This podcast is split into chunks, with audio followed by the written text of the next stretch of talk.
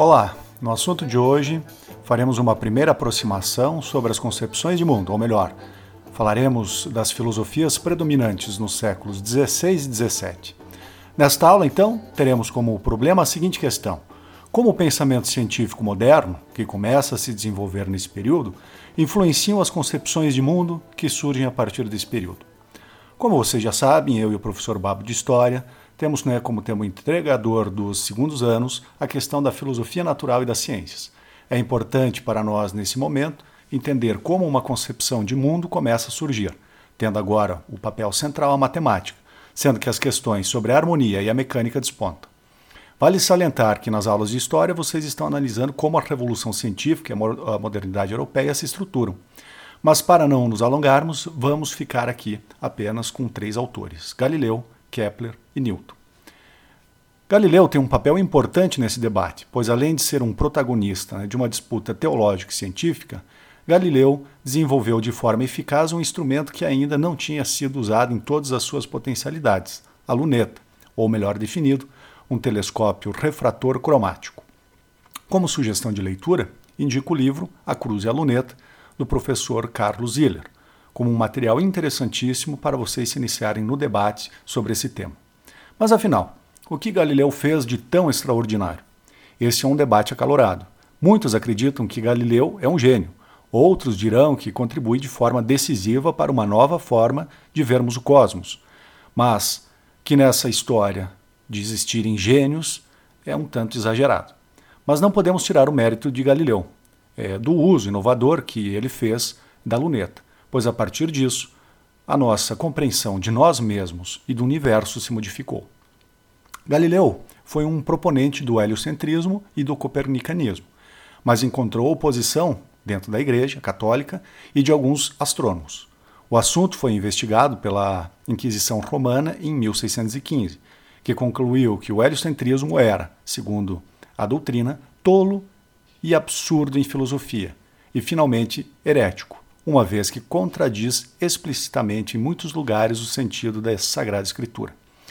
Galileu teve diversas contribuições e muitas delas né, estão ligadas a algumas descobertas que ele fez. Por exemplo, no dia 30 de novembro de 1609, Galileu apontou o seu telescópio para a Lua.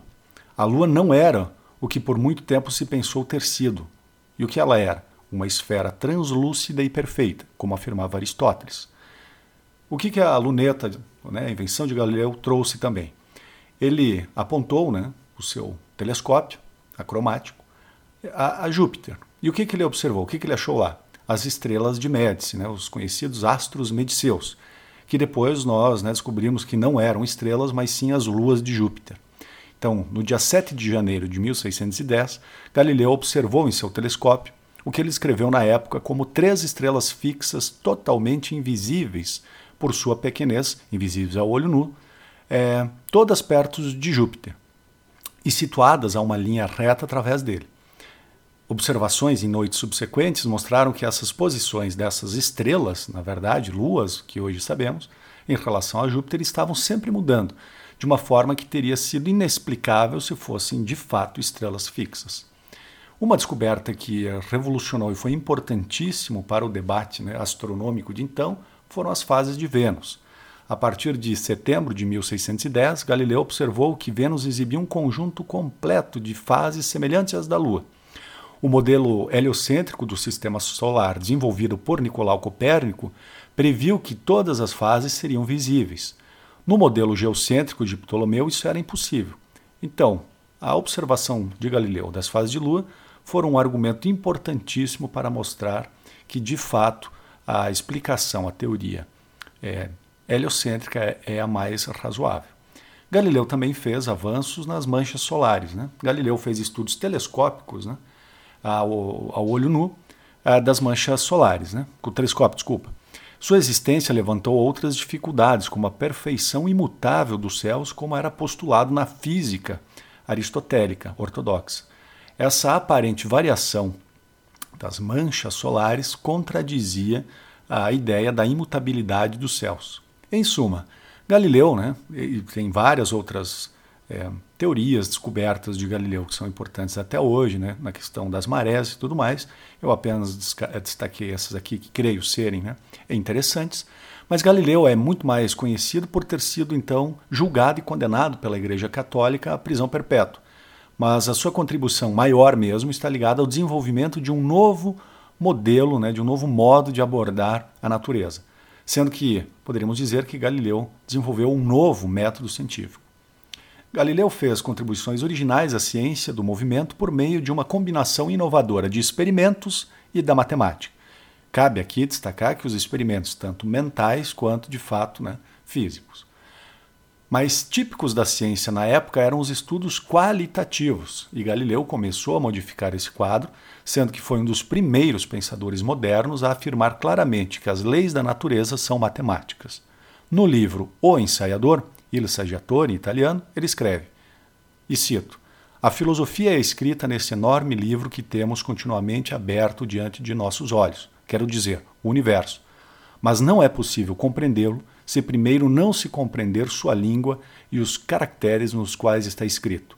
Ele está escrito em língua matemática, e os caracteres são triângulos, círculos e outras figuras geométricas, sem recurso a quais é impossível compreender dele uma palavra.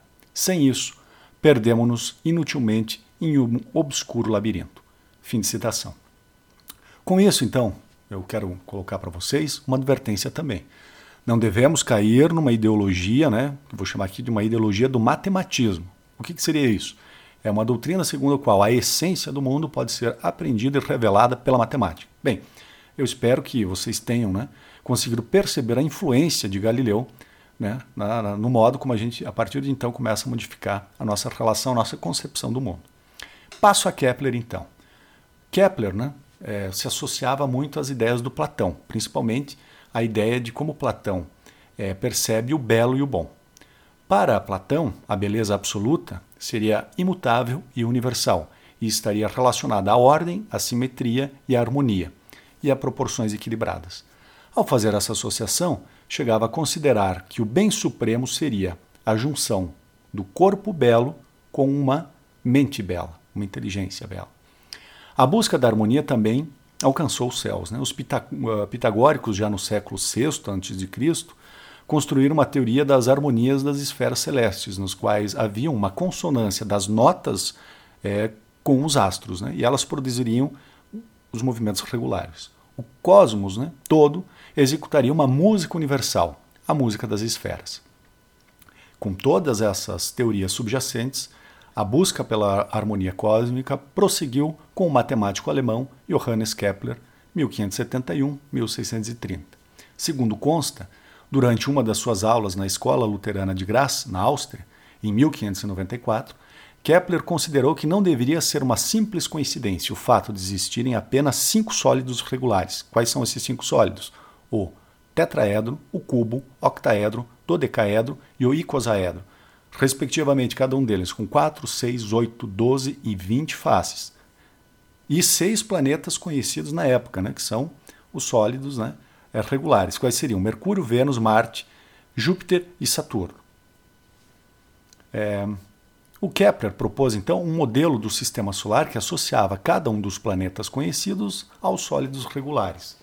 É uma imagem que foi publicada originalmente no seu livro Mysterium Cosmográfico. Para Kepler, existia uma ligação, uma ligação entre as frequências das notas musicais e as velocidades assumidas pelos planetas ao longo de suas trajetórias. Para provar isso, Kepler utilizou-se de um arcabouço teórico característico da sua época, a mística pitagórica, a filosofia platônica e a geometria euclidiana, juntamente com a teoria musical de Ptolomeu e o heliocentrismo de Copérnico. Vejam, é toda uma mistura de várias teorias. Kepler então apresenta sua relação matemática existente entre os períodos de revolução dos planetas e suas respectivas distâncias em relação ao Sol, ou como conhecemos nos dias atuais, é daí que deriva a terceira lei do movimento planetário, a lei harmônica ou a terceira lei de Kepler. Falamos sobre isso para mostrar como uma visão mística está entranhada nestes pensadores, não só no Kepler, como também Galileu. Né? Galileu, não podemos esquecer, era um devoto cristão ardoroso E eh, o nosso último autor, Newton, também é um fervoroso religioso protestante e, além disso, alquimista. Que foi sempre escondido por ele uh, essa questão alquímica que Newton uh, nutria e acreditava muito. Bem, já citei, passo então a como né, uma concepção distinta vai surgir, é, surgir aí para uma concepção de mundo, que é a do Newton. É, e como essa visão newtoniana ainda é, permeia a nossa visão da realidade até hoje. É em 1687 que Newton propôs uma nova perspectiva de como podemos estudar a física, pois é neste ano que ele vai publicar o seu livro Princípios Matemáticos de Filosofia Natural. E nessa série, né, neste livro, Isaac Newton vai propor as leis da mecânica que hoje conhecemos como as leis de Newton. Este trabalho, que é mais comumente conhecido por Principia, né, citando no latim, ou Principia, também apresenta os primórdios de uma área muito importante da matemática, o cálculo, além da chamada lei da gravitação universal, que mostra que a mesma força que faz os corpos caírem é a que mantém a Lua em órbita ao redor da Terra e explica os movimentos dos planetas ao redor do Sol. Como a lei da gravitação foi possível até mesmo é explicar a famosa, né, as famosas leis de Kepler, que mostravam a relação entre o período de translação dos planetas e o raio de suas órbitas, algo realmente extraordinário de se prever através de uma lei matemática. Tudo isso faz com que até hoje o Principia seja considerado uma das obras mais importantes da ciência moderna.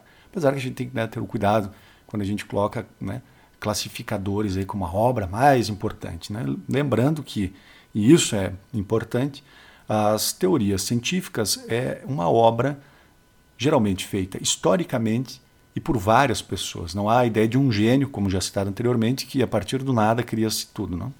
Mas, como toda obra científica, houve críticas ao modelo é, proposto por Newton, em especial pela lei da gravitação universal, prever que a gravidade seja uma interação invisível que ocorre à distância. Para responder a essas críticas, na segunda edição do Principia de 1713, Newton adicionou um texto extra onde é encontrada uma das frases mais icônicas para a ciência. Né? E isso é interessante e isso é o que eu quero problematizar. Que ele cita hipóteses não fingo, ou seja, não invento hipóteses. Este é um ponto que devemos é, nos indagar.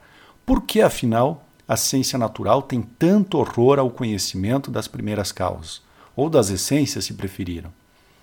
Segundo Newton, as observações experimentais apontavam para a existência da gravidade, mas não poderiam e não conseguiriam dizer nada sobre a natureza ou sua causa.